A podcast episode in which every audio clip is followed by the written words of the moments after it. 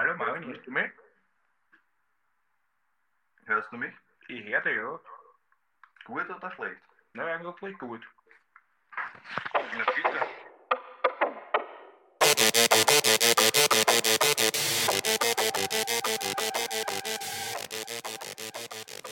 Yo, yo, yo und herzlich willkommen zur 32. Folge von Modesty Hobby. Mein Name ist Jared Marvin. Wie geht's dir? Es geht mir Heute. super.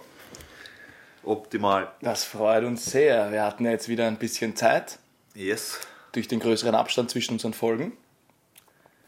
Gesehen haben wir uns deswegen trotzdem nicht weniger. Das stimmt. Irgendwie zart, gell? Ja. Sehen uns trotzdem so Das war viel. eigentlich- das war eigentlich das Ziel Das war eigentlich das Ziel, gell? Nein. Nein, aber ich hoffe, du hast die Zeit gut nutzen können für deinen heutigen Fall. habe ich, habe ich Detective Marv und ähm, unsere treuen Zuhörer und Zuhörerinnen werden den Hint schon vermissen und versprochen, nächste Woche gibt es wieder den Hint. Nicht nur die Zuhörer und Zuhörerinnen, auch ich vermisse Nein, du weißt ja schon circa, worum es geht, deswegen heute kein Hint, das wäre ja blöd. Also du, Okay. eine, eine Richtung habe ich dir vorgegeben, Ja. deswegen wäre das mit dem Hint heute auch wieder ein bisschen unpraktisch, aber ich weiß nicht, vielleicht hast du dem, den Fall ein bisschen im, im Hinterkopf, weil ich habe schon ein bisschen mit, mit Leuten geredet, worum es da ein bisschen geht. Und jeder kennt zumindest die Schlüsselszene in dem Fall. Ja, jeder hat was davon gehört. Ja, und jeder kennt diese, diese Schlüsselszene und Genau. worum es im Endeffekt geht. Und ich weiß auch, dass du ein bisschen drüber weißt. Ja, Aber, lieber Detective Marv, heute wird's abgefuckt. okay. Also auch Warnung für unsere Zuhörerinnen und Zuhörer. Wir werden nicht bildlich krasse Sachen darstellen, irgendwas in der Richtung, aber das ist so ein Fall, der zieht einen in der Recherche alleine schon runter. Okay. Also das ist so abgefuckt, mir fällt gar kein anderes Wort da- dazu ein. Es, es wird heftig. Ich bin schon echt gespannt. Aber bevor wir starten, noch ein kurzes Nachwort zum letzten Ah ja, Thema, da war ja muss was. man sagen, weil das war ja kein Fall an sich. Es ging ja ums Darknet und eine liebe Zuhörerin hat uns darauf aufmerksam gemacht, dass wir nicht ganz korrekt in unserer Ausführung waren, was den Shiny Flakes betrifft. Also ich war da schon korrekt, weil ich habe glaube ich sogar gesagt, dass das im Clearweb war. Ja, kann sein, kann sein, dass ich mich da einfach Kann sein, hab. wir haben eine Aufnahme. Wir können es uns zur Not einfach noch einmal an. Und zwar habe ich behauptet, Nummer eins, dass Shiny Flakes der Name des, des ähm, Seitenbetreibers war. Was nicht stimmt, sondern so hat die, die Seite tatsächlich geheißen. Also Shiny der Betreiber von der Seite hat nicht Shiny Flakes geheißen. Richtig. Naja, aber das war, nicht, ja, aber das war auch nicht sein Benutzername, sein Ah. eigener Name. So, das mal zur Klarstellung. Und das Zweite, was, was noch wichtiger ist, das Ganze hat sich auch nicht im Darknet abgespielt, sondern im Clear Web, also im normalen Internet, das wir auch benutzen. Das ist vielleicht noch wichtig, dass man das im Nachhinein sagt, Ja. weil es ja dann eigentlich nicht zum Thema gepasst hätte. Trotzdem interessante Doku unbedingt anschauen. Bitte, lieber Jared, los. Stage is mine. The stage is yours. The stage is mine. Lieber Detektiv Marv, wie gesagt, es wird abgefuckt und verstörend heute. Und es ist echt so ein Fall, der mich allein im Zuge der Recherche schon oft sprachlos zurücklässt und einfach ein, ein, ein ungutes Gefühl hinterlässt. Okay. Also seid gewarnt. Es, man kann es schwer erklären. Man wird, also du wirst, du wirst, wir werden am Ende nochmal drüber reden und du wirst wissen, Ja, du baust das ja jetzt schon mal so dramatisch auf. dramatisch. Ich Das weiß gar nicht, also das Ding ist, ich weiß nicht, was, ist, was ist da am Ende passiert, ist, ist, ist crazy. Es ist Okay. crazy, crazy, crazy. Also- Lieber Detektiv Marv, was fällt dir zum Thema Sekten ein? Viel Negatives, wenig Positives. Um es zusammenzufassen. Ja, ja. Also mit Sekten bringe ich Gehirnwäsche in Verbindung, Manipulation. Manipulation, ja. Ähm, vielleicht auch irgendwie ja, Selbstmord. Weil es gibt viele Sekten, in denen dann so etwas irgendwie praktiziert wurde. Und das, also das Wort Sekte hat für mich eigentlich nur was Negatives. Das ist für mich eigentlich sehr negativ behaftet, auch wenn es vielleicht allgemein benutzt wird.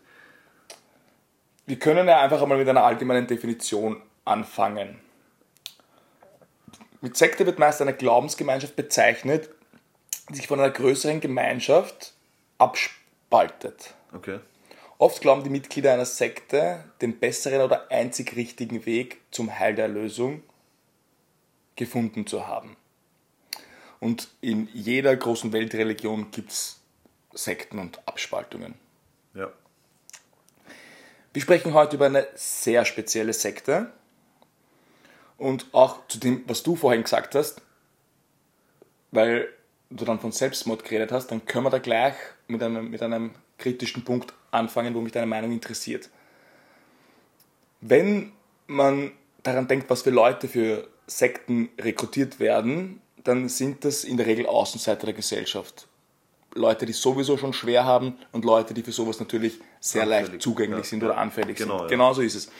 Und gerade aus dem Grund möchte ich dich fragen, ich gründe jetzt eine Sekte und ich überzeuge dich davon, wir gehen jetzt einmal davon aus, dass du emotional schwach bist und eben vielleicht ein Außenseiter der Gesellschaft und du es schwierig hattest im Leben und ich biete dir eine Option, dass du quasi diese Geborgenheit oder das, was dir bis jetzt im Leben gefehlt hat, in dieser Sekte zu finden. Und dann manipuliere ich dich so, dass du dich im Endeffekt selbst umbringst.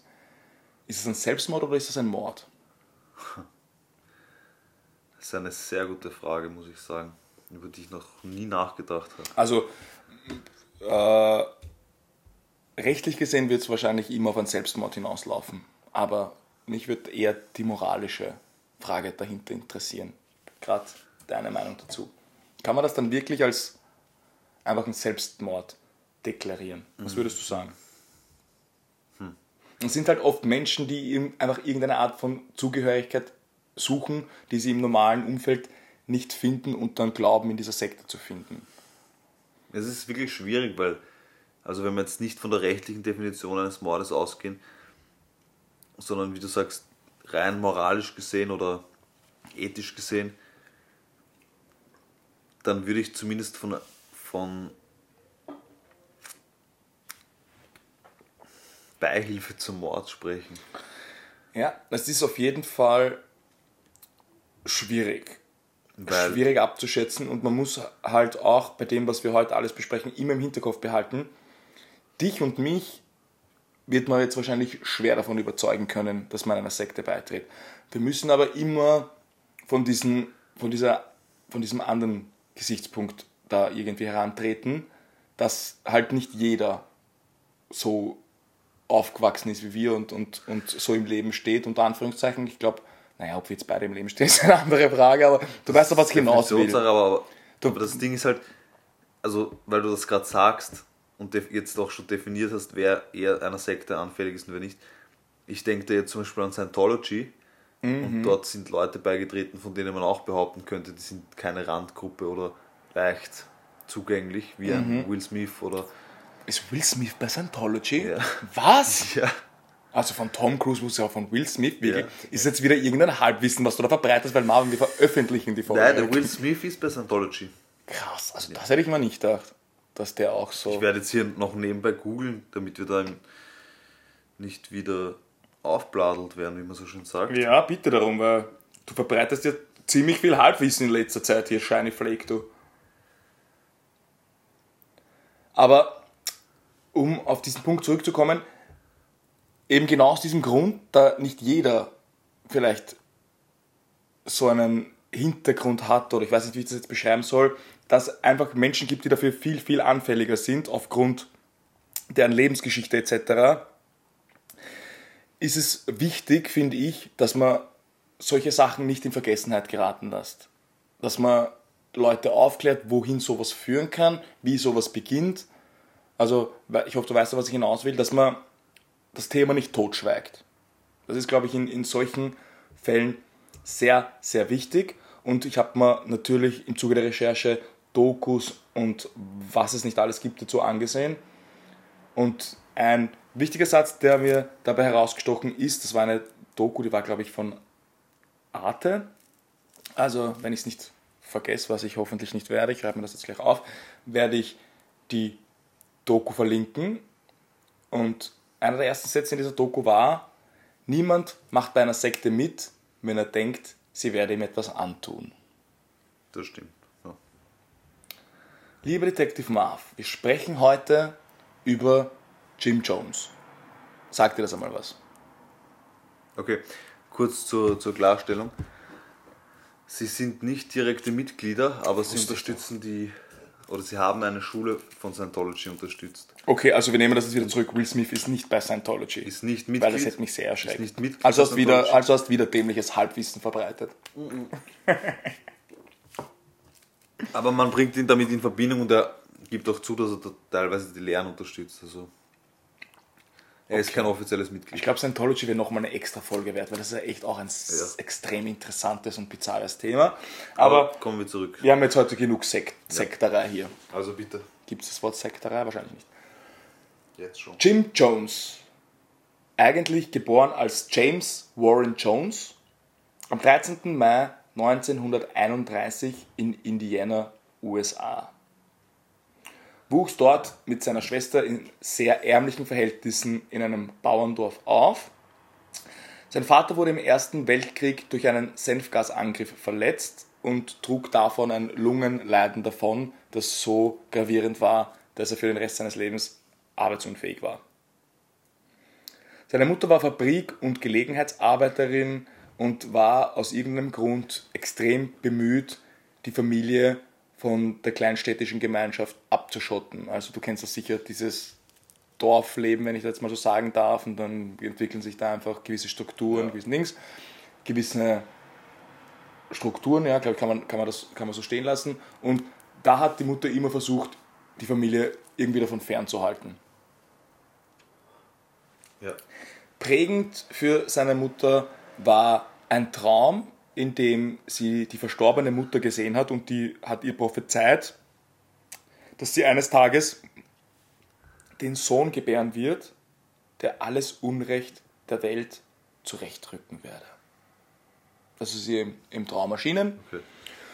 Und das kann sich natürlich auch auf eine Erziehung auswirken, glaube ich. Also nach der Geburt von Jim Jones hat die Mutter natürlich dann gedacht, dass der Jim dieserjenige ist.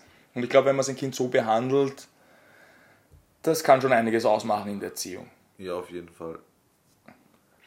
Jones war ein eifriger Leser, so wie wir zwei ja auch, manchmal.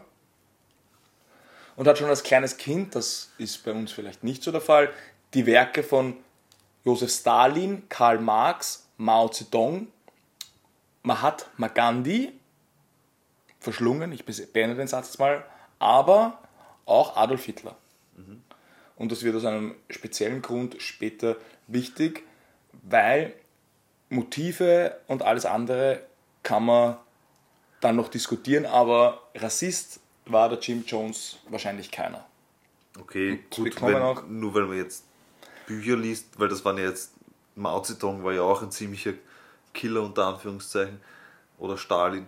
Ja, und dann auch war, war halt auch Mahatma Gandhi. Also das, ich Ja. glaube, das war eher dieses, und dazu werden wir noch kommen, weil du weißt ja schon, es geht um eine Sekte. Ich glaube, da ging es eher um dieses Macht ausüben und wie Ja. man Macht ausübt und wie Das man Menschen halt manipuliert und ja. genau, und wie man, wie man Menschen dazu bringt, einem zuzuhören und einem dann in einer gewissen Weise auch zu folgen. Auch hat er in seiner frühen Kindheit schon ein Interesse für Religion und den Tod entwickelt. Also das Interesse für den Tod war so ausgeprägt, dass er des Öfteren auf dem Grundstück seiner Eltern Beerdigungen für kleine Tiere veranstaltet hat. Und es ging so weit, dass er sogar einmal eine Katze abgestochen hat und dann halt das Begräbnis Okay. dazu. Da schrillen ja unsere Alarmglocken. Da klingelt's, da klingelt's, ja, da klingelt's. Nach einem Unglück mit einem Zug hat Jim Jones dann eine Zeit lang bei seiner Nachbarin Myrtle Kennedy gelebt. Und sie war für ihn eine Art Ersatzmutter. Sie hat ihn auch in den fundamentalischen oder fundamentalistischen Glauben der Kirche des Nazarens eingeführt. Das ist eine Freikirche, also einfach eine evangelische Kirche, die vom Staat unabhängig ist. Da hat Das sie ist ihn- sehr viel in Amerika. gibt es sehr, sehr viele in Amerika und sehr, sehr große auch. Ja. Genau. Und dort hat sie ihn quasi eingeführt. Und dort hat er das, was wir auch am Anfang besprochen haben, dort hat er zum ersten Mal so eine gefühlsmäßige Zuwendung und eine, ein bisschen eine Ordnung für sein, für sein extrem chaotisches Leben erfahren. Und trotz dessen, dass er größtenteils ein Einzelgänger war und auch es, es fiel ihm schwer, Freunde zu finden, war er sehr früh begeistert für eine Sache, für die er komplett gebrannt hat, und das war Predigen.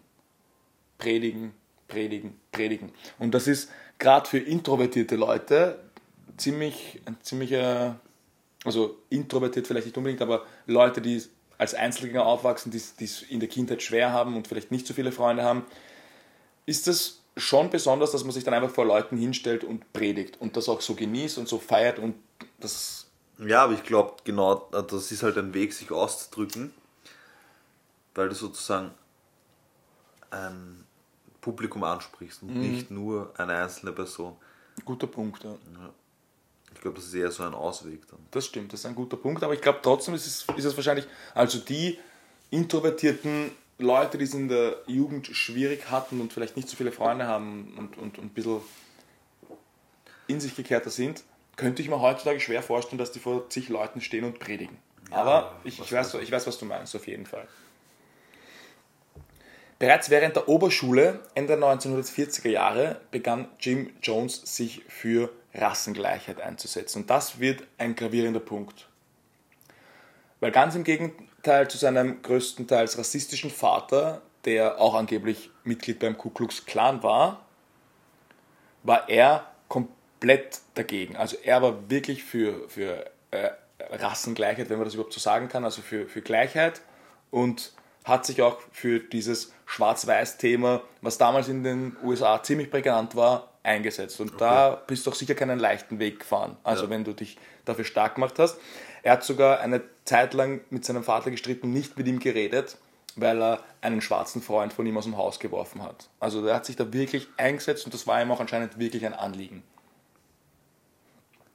Eine Universitätsausbildung hat er nach kurzer Zeit abgebrochen und stattdessen die Tätigkeit als Pfleger in einem Krankenhaus angetreten. Dort lernt er Marceline Baldwin kennen. Das war auch eine Krankenschwester, die war vier Jahre älter als er und die hat er 1949 geheiratet. Ein damaliger Zimmernachbar der beiden hat gesagt, dass Marceline für ihn so eine Art Mutterrolle übernommen hat. Und das kann ich mir aus einigen Gründen sehr gut vorstellen. Und vor allem aus dem Grund, es war damals sehr, sehr unüblich, dass ein jüngerer Mann eine ältere Frau heiratet. Okay. Ja, Heutzutage wahrscheinlich nicht mehr so ein Thema, gibt sich auch noch Leute, aber früher war das, war das schon wirklich eine Hausnummer. gut, vier Jahre sind die jetzt auch nicht. Ja, aber wie gesagt, früher und die waren ja dann noch, noch, noch ziemlich jung und das war schon in der Gesellschaft komisch angesehen. Sagen wir es einmal so. Gossip. Gossip, genau so ist es, Gossip. 1950 zogen Jim Jones und seine Frau nach Indianapolis. Ohne richtig ausgebildet und geweiht zu sein, hat er dort als 19-Jähriger eine Pfarrerstelle in der methodistischen Gemeinde übernommen. Er hat auch dort sehr liberale Ansichten vertreten und hat sich sehr für Bürgerrechte engagiert und eben, wie gesagt, für die Rassenintegra Rassenintegration. Das war ihm ein, ein, ein sehr wichtiges Anliegen. Und auch, wie wir jetzt schon kurz besprochen haben, es muss man sich wirklich in dieser Zeit vorstellen, da auch wenn du so denkst, das nach außen zu tragen, so aktiv, da Das war schon mutig, ja. mutig und das, da hast du musst auch mit den Konsequenzen leben, die nicht ohne waren. Also da haben ihm es war generell hat er mit, mit sehr vielen Anfeindungen zu kämpfen gehabt. Ähm, es haben Menschen dann tote Tiere in seine Kirche oder in sein Haus geworfen, ihm Hakenkreuze an die, ans Haus gemalt etc. Also auch deswegen, das was ich vorhin gesagt habe, ich glaube, gerade zu der Zeit musst du halt schon davon überzeugt sein, wenn du das machst, Ja. glaube ich. Also, das ist ganz sicher so, ja. durch all diese Zwischenfälle und Anfeindungen hat er sich trotzdem nicht davon abbringen lassen, am 4. April 1955 eine Sekte mit dem Namen Wings of Deliverance zu gründen, die er dann ein Jahr später in Assembly of God Church umbenannte. Und noch im selben Jahr hat er seine eigene Kirche eröffnet und die hat er People's Temple genannt. Das wird dann noch wichtig. Und die war vorerst angesiedelt in Indianapolis. Dahinter steckte sein Traum von einer vollkommenen Harmonie unter den Rassen und einer utopischen Gesellschaft ohne Hass und Gewalt. Na gut, mal. Das sind ja mal sehr löbliche Ziele. sozusagen. Eigentlich schon. Also das, nein, das muss man, muss man an der Stelle wirklich sagen. Also man, wir werden jetzt dann noch darauf kommen, wo das alles hinführt und wie weit da ein Plan dahinter steckt. Aber bis jetzt muss man sagen, und den Eindruck hat er auch gemacht und so wurde auch in der Außenwelt vorerst angesehen, dazu werden wir auch noch kommen, Also weil er dann einen ziemlichen Punkt Einfluss hatte. Nach, Mahatma, nach Nach. Mahatma, Mahatma Gandhi, oder? Da war er ziemlich ein, war er ein ziemlicher Mahatma, das stimmt. Ja. Und ich will jetzt auch nicht wieder Halbwissen verbreiten, aber ich, ich habe irgendeines seiner Kinder hat er auch entweder Mahatma oder Gandhi oder irgendwas in die Richtung genannt. Also der, das Mahatma Gandhi war scheinbar für ihn ein sehr wichtiger Mann. Er hat in seinen Lehren immer aus einer Mischung von Sozialismus und christlichem Erlösungsglauben gesprochen und hat damit natürlich dann, wie wir schon besprochen haben, vor allem benachteiligte, Bedürftigte und Desorientierte angesprochen. Deswegen auch nochmal, wie ich es eingangs schon erwähnt habe, ist es so wichtig, dass man sich dann vielleicht ein bisschen empathisch in diese Rollen hineinversetzt, so welche Leute dafür anfällig waren. Weil, wie gesagt, was da noch auf euch, liebe Zuhörerinnen und Zuhörer, und auf dich heute zukommt, what the fuck? What the fuck? Seine Anschauungen über Rassenintegration untermauert er auch dadurch, dass er sieben Kinder unterschiedlicher Herkunft adoptiert hat. Okay. Und das Ganze hat er seine kleine Regenbogenfamilie genannt. Und er wollte auch, dass seine Gefolgschaft und seine Sekte, können wir jetzt, können wir jetzt ruhig so nennen, dann so eine Art Regenbogenfamilie wird, wo diese Ja. Rassen, Diskriminierung etc. das alles keine Rolle spielt. Also er hat asiatische Kinder, schwarze Kinder, Kinder von indianischer Herkunft, kann man das so sagen? Also ich glaub, Indigener Herkunft. indigener Herkunft, bitte um Entschuldigung. Also alles quer durch.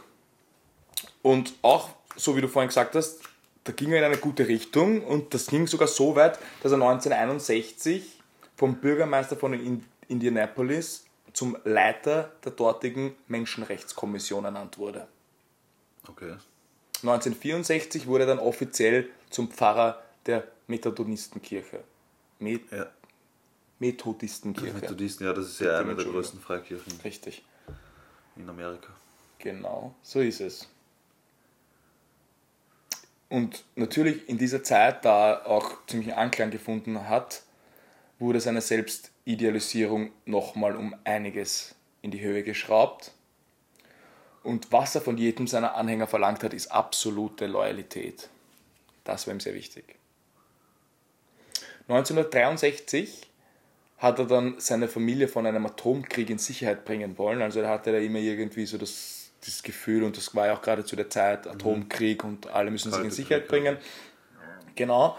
Und so hat er sich da 1963 zum ersten Mal mit seiner Familie nach Guyana aufgemacht. Das ist im Norden Südamerika, ein kleines Land und das war damals noch britische Kolonie sogar.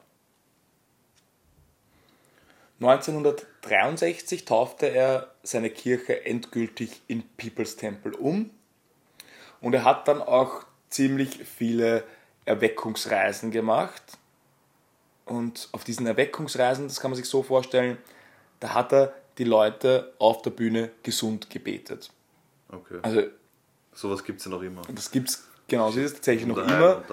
Diese Wunderheiler, also es war dann zum Beispiel so, dass er eine Frau im Rollstuhl auf die Bühne geholt hat und gesagt hat, du kannst jetzt gehen. Und die Frau konnte dann auch gehen. Später ist man dann draufgekommen, dass es seine Sekretärin war und die nie einen Rollstuhl braucht hat. Das, Das heißt, Ja, er hat schon die Leute auch vorsätzlich getäuscht. Extrem, genau. Er hat auch so Sachen gemacht wie Leuten Tumore entfernt und diese Tumore waren dann einfach irgendwelche Überreste von Tieren. Also irgendein Fleisch, oder hat dann wie ein, ein Taschenspieler auf der Bühne, ist er dann hingegangen und hat gesagt, Batz, ich ziehe jetzt den Krebs raus. Ja. Und dann hat er so ein Stück Fleisch in der Hand gehabt oder ein Organ von irgendeinem Tier und hat gesagt, das ist dein Krebs. Okay, das ist schon Und jetzt bist du geheilt. schon krass. Und die Leute wollten das halt auch glauben. Das Ja. heißt, auch wenn dein Krebs dann nicht geheilt wurde, hast du dann trotzdem Genau, das ist ein irgendwie wichtiger gedacht, Punkt, dass den dein du Krebs sagst. geheilt wurde. Nämlich, es muss ja einerseits der. Also es muss ja auch der Empfangswillen da sein. Richtig. Also du richtig. musst ja auch empfänglich für sowas sein und die Erwartungshaltung schon haben, dass da jetzt ein Wunder passiert. Sehr richtig. Und so Genau so funktionieren ist ja auch Zaubertricks. Genau so ist es. Man übersieht das Wesentliche, konzentriert sich nur darauf. Genau. Und du hast, das heißt, du hast dann auch dort sitzen können, hast Krebs gehabt, hattest dann natürlich noch immer Krebs, weil der hatte da vielleicht ein Hühnerherz hinterm Ohr vorzogen. Ja. Aber alles, was danach Gutes passiert ist, hast du natürlich dann auf das geschoben. das und das geschoben. sagt, okay, auch wenn ich jetzt vielleicht noch ein Jahr zu leben habe, dann liegt das daran, dass Jim Jones mir den Krebs entfernt hat. Wie man so schon sagt, der Glaube kann Berge versetzen. Der Glaube kann Berge versetzen. Das ist ein sehr gutes Stichwort. Und so hat er dann auf seinen Erweckungsreisen einige solcher Wunder verbracht. 1965 zog er dann mit etwa 150 treuen Jüngern und darunter natürlich viele Afroamerikaner, weil wir das vorhin besprochen haben, wie er die Leute angezogen hat, wofür er gestanden ist. Das heißt, in seiner Community waren sehr, sehr viele Afroamerikaner, weil das zur damaligen Zeit natürlich gründet eine Kirche, setzt sich sehr für die, Rassen, für die Rassengleichheit ein und hat dementsprechend viele schwarze oder afroamerikanische Leute dann zu der Zeit angezogen und es war auch, also jeder kennt diese, diese Gospel-Predigen und wie, das, wie das abgeht in meistens afroamerikanischen Kirchen und so hat er auch gepredigt. Also die Leute, die bei ihm zugehört haben, haben gesagt, der spricht wie ein Schwarzer, der spricht wie einer von uns und es Okay, war alles ja. mit ein bisschen Musik und laut und chillig halt.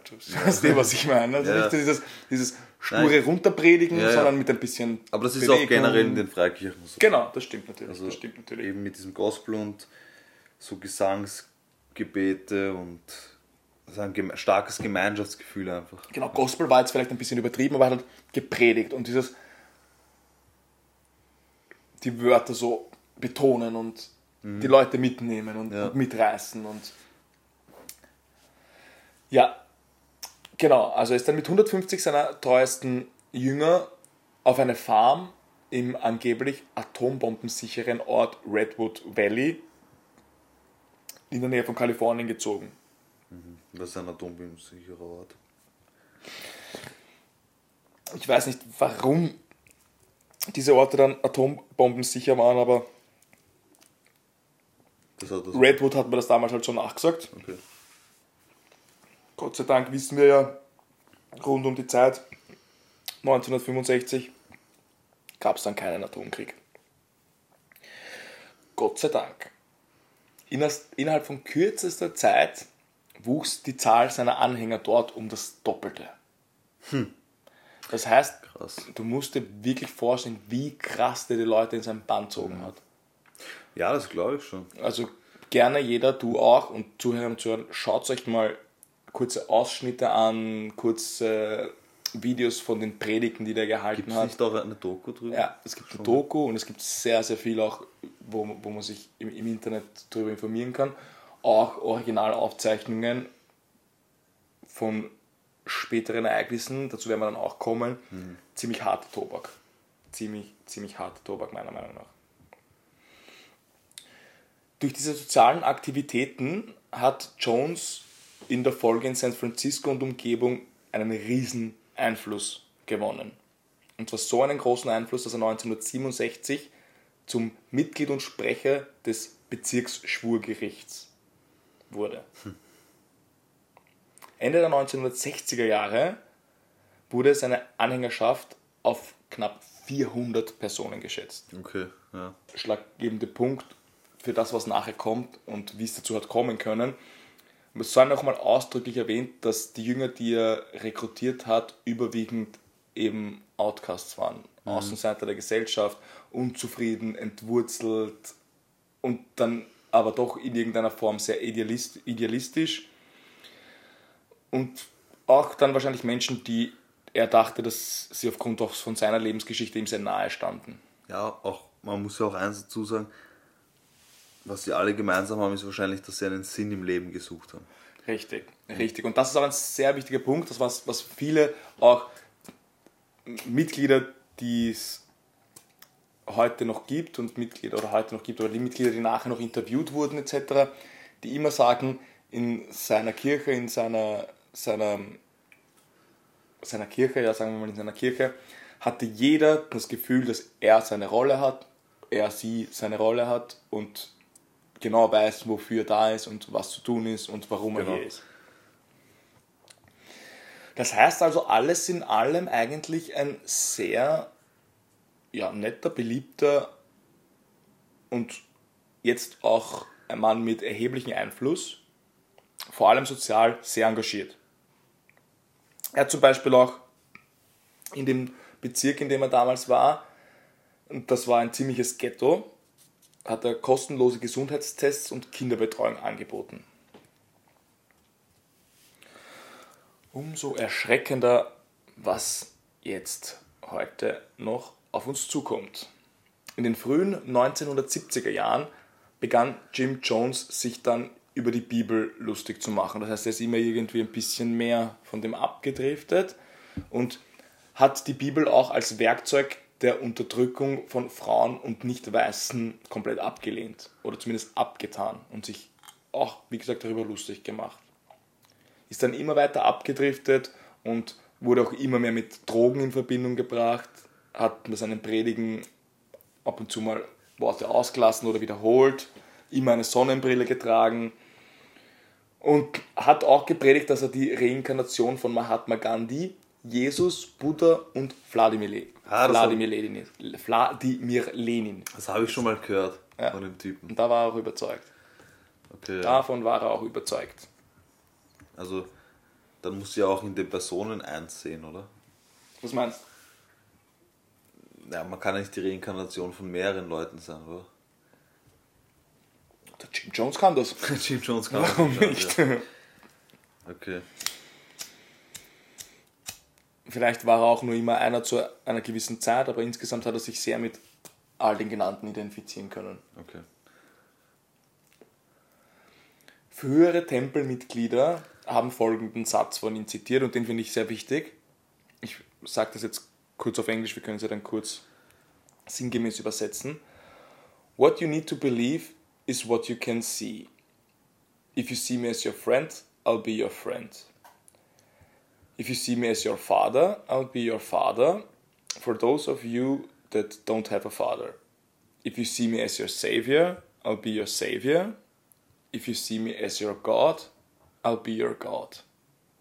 Das heißt, je nachdem, was du gerade brauchst, das bin ich für dich. Ja.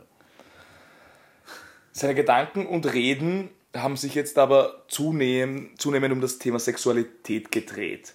Verwandte von Sektenmitgliedern haben auch oft den Vorwurf erhoben, dass er zu dieser Zeit Sektenmitglieder verführt und geschwängert hat. Zu späterer Zeit hat er auch sowas gesagt wie, er ist der einzig Heterosexuelle quasi, hatte aber trotzdem was mit Männern.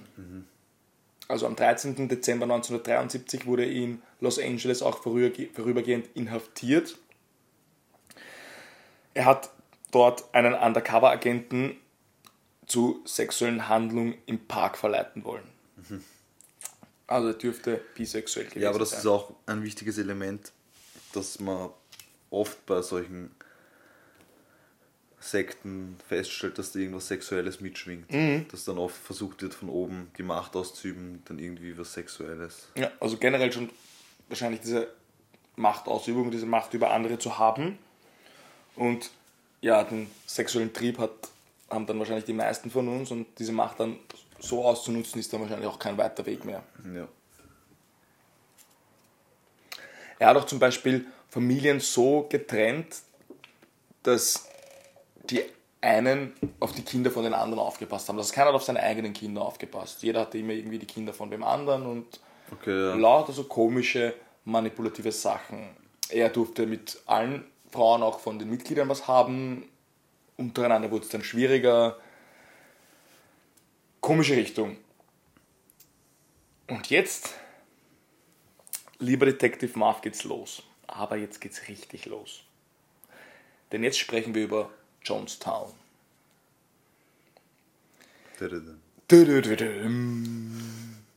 Im Sommer des Jahres 1977 sollen nämlich Artikel erschienen sein oder auch viele Artikel in Planung, die durch, die er durch seinen Einfluss auch schon oft erfahren hat, bevor die erschienen sind, in denen behauptet wurde oder behauptet werden soll, dass die Mitglieder im People's Temple sexueller, emotionaler und körperlicher Misshandlung ausgesetzt wurden. Generell sollen die, oder gab es immer mehr Stimmen, die gesagt haben, dass das nicht so war, wie das dort behauptet wurde. Das war aber ein ziemlich enger Kreis, auch wenn es jetzt viele Mitglieder waren. Das heißt, es war natürlich sehr schwierig, dann einen Einblick zu erhaschen, wie es dort wirklich abgeht. Getrieben von diesem Artikel und auch, wie gesagt, immer mehr Gerüchten, die die Runde machten, floh Jim Jones dann mit ein paar hundert seiner Anhängern nach Guyana, eben diesem kleinen Land in Südamerika. Und er hat auch dort schon einiges an Land gekauft und begonnen, eine kleine Stadt aufzubauen.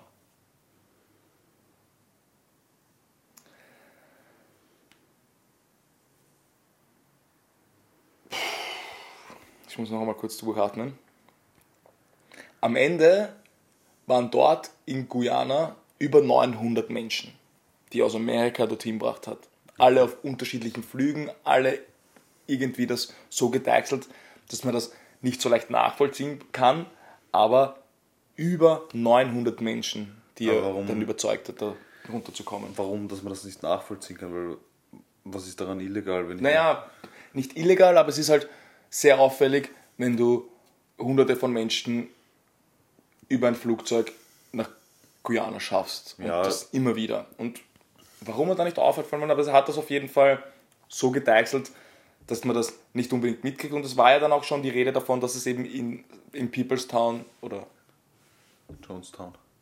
Jonestown, aber in dieser Kirche People's Temple, Ja, dass es dort eben nicht zu, zugeht, wie er das vielleicht nach außen verkauft, ja. verkauft, genau. Jonestown war dann so eine richtige kleine Stadt mitten im Dschungel. Und wenn ich sage mitten im Dschungel, meine ich wirklich mitten im Dschungel. Also rundherum war nichts. Okay, ja. Und dort hat er wirklich eine kleine Stadt errichtet mit so, vielleicht nicht unbedingt ein Krankenhaus, aber so Stationen für Kranke, Kindergärten etc. etc. Die Vertrauten von Aber ihm. kurz, ich kurz sicher, natürlich. Woher hat er das ganze Geld dafür? Das ist eine gute Frage. Und 900 Mitglieder, die er jetzt mittlerweile hat. Das heißt, die Mitglieder haben dann natürlich ihr ganzes Erspartes aufgegeben, ihre Häuser verkauft und das Geld ist dann natürlich Geflossen. dem Jim Jones zugeflossen. Also der ist auch mit einem ordentlichen Vermögen abgetreten. Okay. Man kann sich das also, wie gesagt, wirklich als kleine Stadt vorstellen. Die Leute mussten halt viel dafür arbeiten und generell haben die Leute dort unter sehr schlechten Bedingungen gelebt. Also den Leuten von den hygienischen Bedingungen und von den Lebensbedingungen ging es den Leuten dort nicht unbedingt gut, aber sie hatten ja andere Sorgen. Und die Leute dort wurden auch komplett manipuliert und unterdrückt. Also alles musste genau nach seinen Vorstellungen laufen. Man kann sich das vorstellen, dann später sogar wie fast im Dritten Reich, das, wo, wo keiner den anderen verpetzen will oder keiner oder jeder den anderen verpetzen will in Wirklichkeit und jeder irgendwie schaut, es ging so weit, dass Eltern ihre Kinder verraten haben und umgekehrt, wenn jemand einmal irgendwie annähernd den Gedanken geäußert hat, dort Ja. Zu fliehen oder doch nicht mehr dort zu bleiben. Auch körperliche Züchtigungen waren dann später an der Tagesordnung und Leute, die ihm komplett missfallen haben, hat er sogar in eine Grube geworfen. Also es gab da eine Grube, da hat er die Leute dann einfach tagelang ohne Essen und Trinken verharren lassen. Die ganze Zeit, egal wo oder wann man war, Klo, Badezimmer, Essen, überall waren Lautsprecher an den Wänden, durch die Jim Jones dann seine Reden die ganze Zeit gesprochen hat. Also egal wo du warst, immer war irgendwo seine Stimme. Du gehst aufs Klo, setzt dich kurz aufs Klo, denkst du, chillst, auf einmal geht der Lautsprecher an und es kommt irgendeine Predigt von ihm. Oh Gott. Oh Gott. Auch gab es ein Highlight, und zwar waren das die White Nights. In diesen Nächten mussten sich alle Mitglieder versammeln und jeder hat einen Becher mit einer Flüssigkeit bekommen. Nachdem die Menschen getrunken haben, hat Jim Jones dann gesagt, ihr habt Gift getrunken und ihr werdet alle sterben. Es gab dann ein paar Eingeweihte, engste Vertraute von ihm, die wussten, dass da kein Gift drinnen war und die sind dann halt komplett eskaliert und haben gehustet und geschrien und das hat auf die Leute abgefärbt Okay. und dann haben die Leute angefangen zu würgen, zu weinen, zu schreien und das waren in der Sekte auch sehr viele Kinder. Das ist wie Massen, Massenpsychologie. Richtig. Und hat die Leute dann wirklich, und dann am Schluss hat er gesagt, es war alles nur ein Test für die Loyalität, alles gut, morgen habt ihr frei, seid eh nicht vergiftet. Okay. Ja.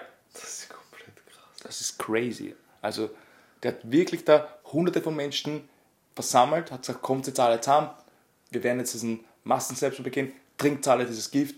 Und zuerst hat er nicht einmal gesagt am Anfang, dass es Gift ist. Er gesagt, trinkt es alle, dann hat er gesagt, ja, übrigens, das war Gift, wir werden jetzt alle kollektiv miteinander sterben.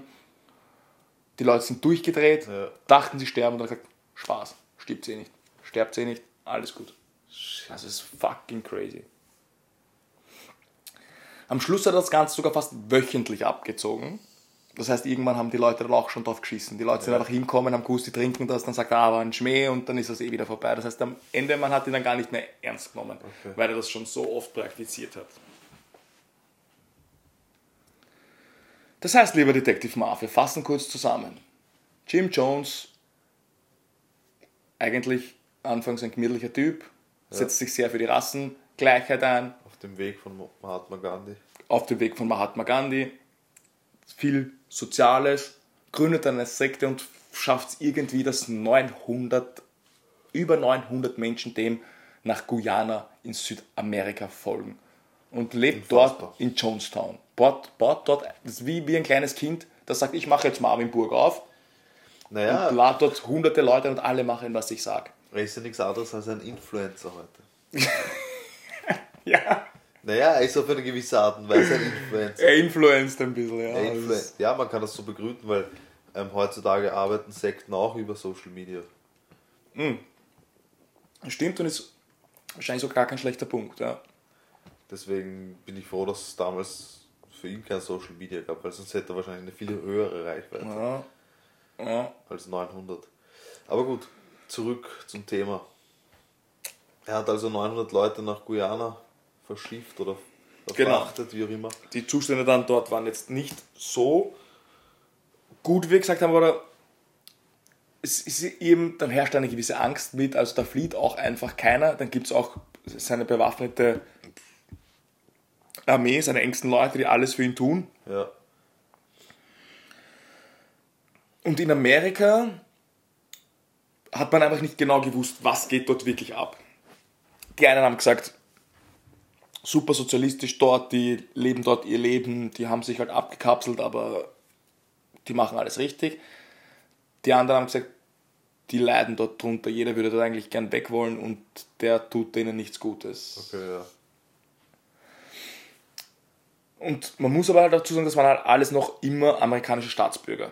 Ja, Die haben auch Angehörige gehabt in Amerika natürlich. Die machen sich Sorgen. Die wollen wissen, was geht dort unten ab. Wie sind die Zustände dort wirklich? Und so hat im November 1978 ein Kongressabgeordneter namens Leo Ryan beschlossen, eine Gruppe zu gründen mit Reportern etc. und einfach mal dort runter zu fliegen und sich das anzuschauen. Wie geht es dort wirklich ab? Teil dieser Gruppe waren auch Verwandte von Mitgliedern, eine NBC-Kameracrew und auch andere Reporter für wichtige Zeitungen in Amerika. Am 15. November haben sie also Georgetown, die Hauptstadt von Guyana, erreicht und sich zwei Tage später von dort aus auf den Weg mitten in den Dschungel nach Jonestown gemacht. Und dort angekommen war überraschenderweise eigentlich alles in Ordnung. Die Leute haben dort gelebt, die haben eine kleine Stadt errichtet, die Leute wurden versorgt und jeder hat auch einen guten und glücklichen Eindruck gemacht. Okay. Der Jim hat sich natürlich gut auf diesen Besuch vorbereitet und aus dem Grund die Leute dann wahrscheinlich dazu gebracht, dass alles so scheint, wie es scheinen soll und dass dort einfach eine tolle Zivilisation errichtet wurde. Das Einzige, was komisch war, diese zusammengewürfelte Delegation, sage ich jetzt einmal, wollte dann natürlich auch in Johnstown übernachten und ein bisschen sich dort einleben. Und da war der Jim Jones strikt dagegen. Also er es gibt keine Möglichkeit, dass ihr da bleiben könnt über Nacht. Ihr könnt euch das gerne anschauen, alles gut, ihr seht jetzt das Leihwand und jetzt tschüss. Da bleiben über Nacht darf definitiv keiner. Auch nicht als der US-amerikanische Abgeordnete, das muss man sich auch noch auf der Zunge zergehen lassen, Leo Ryan darauf bestanden hat, hat der Jim Jones gesagt, nein, das geht nicht. Und jetzt kommt eine Szene wie aus einem Film. Als die Gruppe sich dann auf den Weg gemacht hat und aufbrechen wollte, hat plötzlich ein Mitglied von dieser Sekte einem NBC-Reporter einen Zettel zugesteckt. Was stand auf dem Zettel? Holt mich hier raus, so auf die Art. Ja, tatsächlich stand da sowas ähnliches. Da stand sowas drauf wie, hey, wir brauchen Hilfe, wir wollen raus aus Jonestown, bitte helft uns. Okay, ja. Jetzt ist natürlich auch die Gruppe rund um Leo Ryan ein bisschen aufmerksam geworden, aufmerksam, aufmerksamer geworden und hatten schon den Eindruck, hm, das ist vielleicht doch nicht alles so, wie das da den Anschein macht. Und jetzt war ich kurz in der Pause. Also nach dieser filmreifen Szene, er bekommt den Zettel zugesteckt, ein Reporter, und alle fangen schon ein bisschen an zu munkeln. Sie wissen aber noch nicht genau, was sie mit dieser Situation anfangen sollen und machen sich jetzt auf den Weg zurück zum Flugzeug. Und dann passiert's. Einer von diesen treuen Mitgliedern von Jim Jones hat schon versucht, diesen Leo Ryan abzustechen. Wow, okay. Der Angriff konnte aber glücklicherweise vereitelt werden. Krass. Insgesamt hat sich diese Delegation dann mit 15 Mitgliedern, die diesen Wunsch nach Flucht geäußert haben, auf den Weg gemacht. Und Jim Jones hat keine Anstalten gemacht, sie aufzuhalten. Natürlich nicht. Da kommt ein amerikanischer Abgeordneter, der schaut sich das an, der kriegt einen Zettel zugesteckt oder einer von seinen Kollegen. Schlecht für den Jim Jones. Schlecht für den Jim Jones. Wenn jetzt alle Ja. sagen, wir wollen fliehen, kann nicht sagen, nein, ihr dürft nicht fliehen, weil das Ja, ist ja ja. alles. Deswegen, okay, geht eures Weges, wir gehen unseren, es passt ja alles. Aber sie haben versucht, den Jim Jones, ah, den, den Abgeordneten abzustellen. Genau. Das hat er dann auch irgendwie deichseln können, Okay. hat das irgendwie auf einen vielleicht Verrückten, wie er das genau gemacht hat, geschoben, wie er das genau gemacht hat, weiß ich nicht. Aber durch das haben sich dann insgesamt, hat sich das, die Situation dann so ergeben, dass insgesamt knapp 15 Leute sich gefunden haben, die gesagt haben, okay, wir wollen auch weg da, Hauptsache weg, nehmt uns mit. Ja.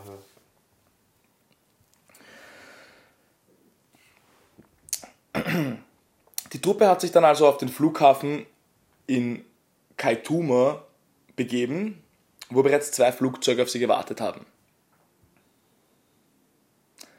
Als ein paar von Leo Ryans Mitreisenden in eines der Flugzeuge steigen wollen, ertönen auf einmal Schüsse. Die Rote Brigade, das ist eine bewaffnete Armee von Jim Jones, begann auf die Gruppe zu schießen.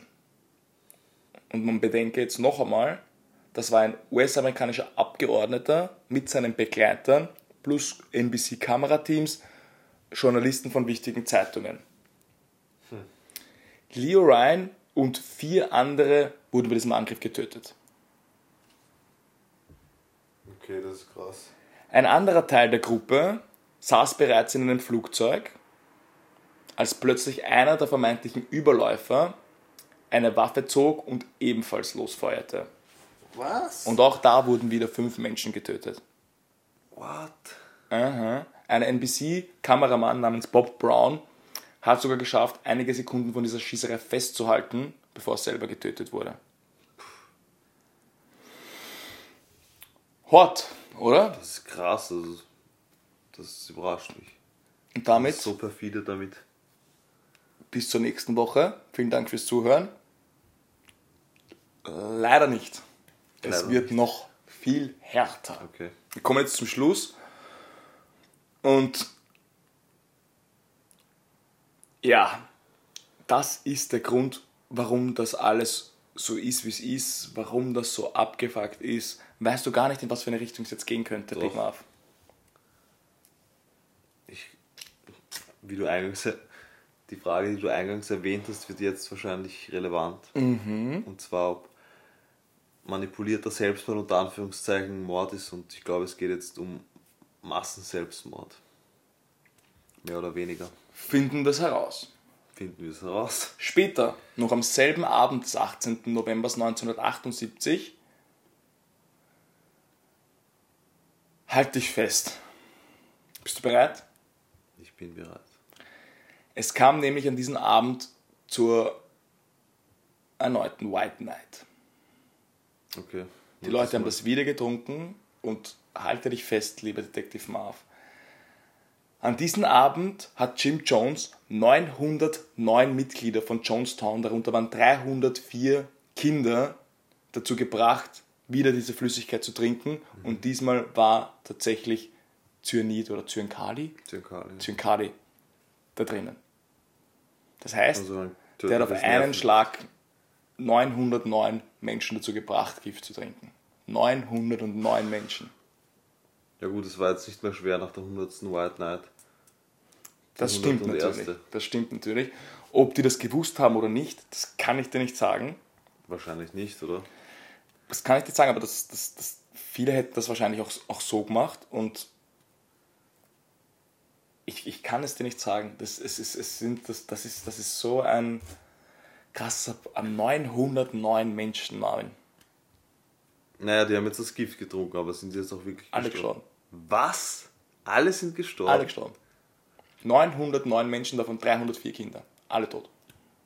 Und er selbst war auch drunter? Er wurde später mit einer Schusswunde gefunden. Das heißt, er hat sich wahrscheinlich dann selber erschossen. Okay. gemütlich unter Was für ein Anführungszeichen. Feigling. Boah, das ist, also, das ist krass. Das war der größte Verlust amerikanischer Zivilisten bis zum 11. September. Krass. Da fuck, oder? Also- 909 Menschen, die er da rüberbracht hat und dann dazu brachte, dass sie Gift trinken. Aber wie rechtfertigt er diesen Wandel? Das verstehe ich nicht. Warum hat er die umgebracht? Das ist Weiß man das nicht? das ist die, das ist die Kern, also wahrscheinlich, weil er keinen Ausweg mehr gesehen hat. Er hat jetzt einen Abgeordneten umgebracht. Das lag schon in der Luft, dass dort nicht so ist, wie es ist. Und Ja. die hätten das dann, also natürlich, wenn jetzt ein, ein Abgeordnetenteam mit, mit oder ein Abgeordneter mit Ja, einem dann Team von marschiert die Armee ein, Journalisten und NBC dorthin reist, und das sind wie gesagt noch immer amerikanische Staatsbürger und die sehen, wie es dort wirklich abgeht, dann kannst du dir vorstellen, was dort passiert. Das FBI hat später eine 45-minütige Audioaufzeichnung des ganzen Szenarios gefunden und es gibt auch Teile davon im Internet. Ich kann euch nur warnen, hört sich das nicht an. Hast du es dir angehört? Ich habe mir einen Teil davon angehört. Man hört Babygeschrei, Leute weinen, Leute husten. Es ist nicht, das ist nicht schön. Das ist wirklich harter Tobak. Muss- also das ist sein. echt, echt, echt krass. Also wie gesagt, 304 davon waren Kinder. Und das sind auch Familien dann dort, die das trunken haben und wissen, sie werden jetzt gleich sterben. Ja. Also krass. Krass. Das ist wirklich. Puh. Das ist echt so ein Fall, Dass ich das nicht dass, dass ich das überhaupt nicht Deswegen sage ich, So dass, es, genau. dass es irgendwie, also viele, mit denen ich in, in meinem Umfeld gesprochen habe, haben mit dem Namen Jim Jones oder Jonestown gar nichts anfangen können. Als ich dann ein bisschen begonnen habe, die Geschichte zu erzählen, ist es immer kommen, ah, die waren ja da irgendwo in Brasilien oder irgendwo in Südamerika ja. oder irgendwo und da war irgendwas und da sind so viele Menschen gestorben. Oder. Aber wie sich das Ganze hingezogen hat, wie der die Leute da eingefangen hat, deswegen habe ich jetzt am Anfang gesagt, dass es so wichtig ist, dass man da immer drüber redet, dass vielleicht Leute, die anfällig sind für sowas, sowas einmal hören, wozu sowas führen kann. Ja, das stimmt absolut. Das ist unfassbar krank. 909 Menschen. Und wie weit er das vielleicht noch hätte treiben können.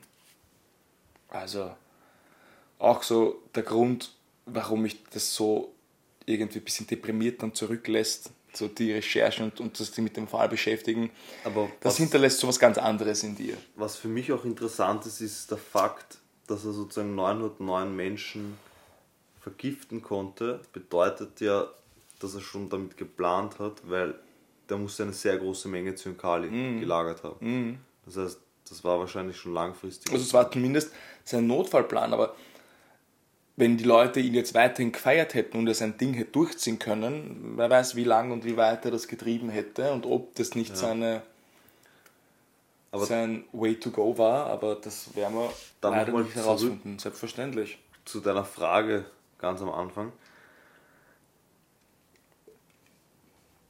In dem Fall ist natürlich die Frage jetzt, ob es überhaupt Selbstmord war. Weil so wie es sich jetzt für mich anhört, ist es eigentlich Mord. Es ist ein Massaker und Weil er ja vorsätzlich den Leuten Gift gegeben hat und sie getäuscht hat. Also er hat sie insofern getäuscht, weil er ja schon davor sowas gemacht hat. Mhm. Und da war dann eben kein Gift drin. Also es ist für mich auf jeden Fall Mord.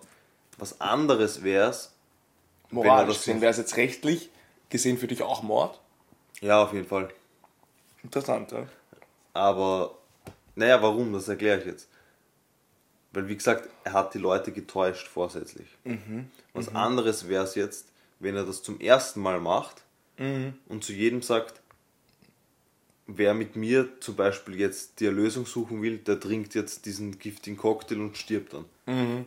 Dann stellt sich die Frage. Aber Ah. wenn ich jemanden täusche, dann ist es ja Mord. Ja.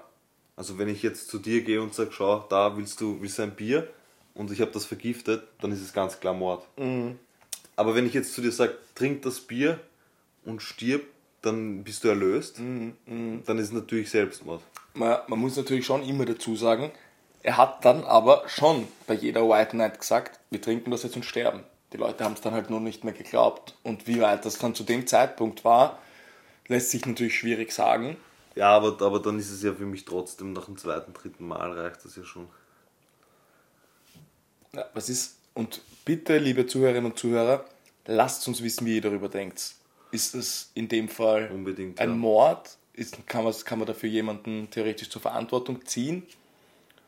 Oder ist jeder für sich selbst verantwortlich? Ich meine, da waren Kinder dabei, das muss man, da, da, da braucht man gar nicht drüber diskutieren. Das ist halt. Ja, es ist schwierig, es ist unfassbar schwierig.